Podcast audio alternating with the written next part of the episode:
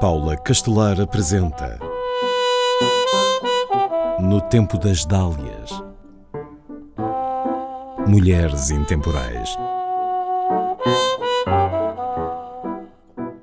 Violinista, pedagoga e musicóloga, divulgou o órgão como instrumento artístico, fundou a primeira Escola Superior de Música Sacra e deu visibilidade ao canto gregoriano em Portugal. Júlia de Almendra nasce em 1904 em Samões, em Trás-os-Montes, e vai com a família para Lisboa quando tem oito anos.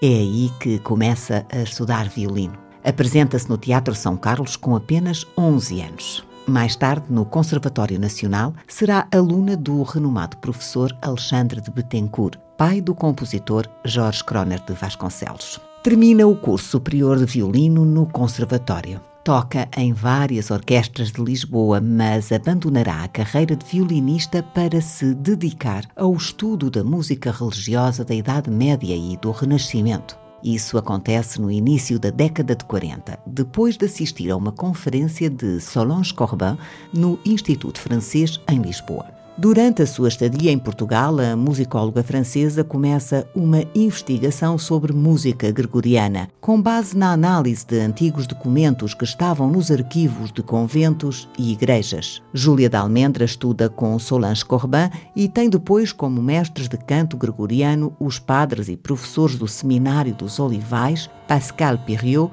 e Inácio Aldassoro. Em 1946, consegue uma bolsa do governo francês e vai estudar na Sorbonne e no Instituto Gregoriano de Paris. Apresenta a sua tese de licenciatura intitulada Os Módulos Gregorianos na obra de Claude Debussy, em 1948. Mantém-se em França ainda dois anos e, ao regressar a Portugal em 1950, começa a divulgar o canto gregoriano. Nesse mesmo ano, organiza a primeira Semana Gregoriana e Litúrgica em Fátima. Participam mais de 100 alunos. Passam três anos e em 1953 cria a primeira escola de estudos superiores de música sacra do país, o Centro de Estudos Gregorianos, que seria depois o Instituto Gregoriano de Lisboa. A instituição passaria a ser estatal por sua vontade em 1976. Júlia de Almendra teve condecorações dadas pelo governo francês, pelo Vaticano e pelo governo português.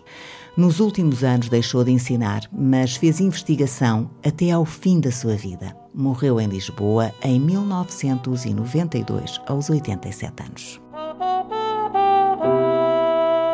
No Tempo das Dálias, em parceria com o MIMA, Museu Internacional da Mulher.